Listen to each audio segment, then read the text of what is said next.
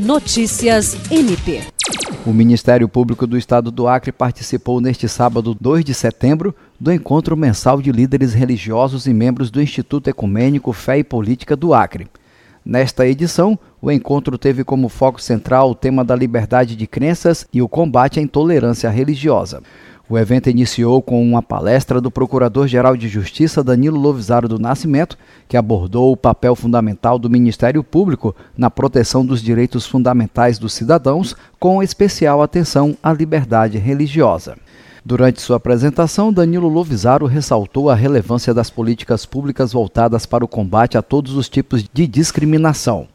Ele enfatizou que o Estado brasileiro é laico e, portanto, é seu dever garantir a todos o pleno exercício da liberdade religiosa, o que, por consequência, assegura o livre e desimpedido exercício de crenças, denominações religiosas e até mesmo a não crença. Jean Oliveira, para a Agência de Notícias do Ministério Público do Estado do Acre.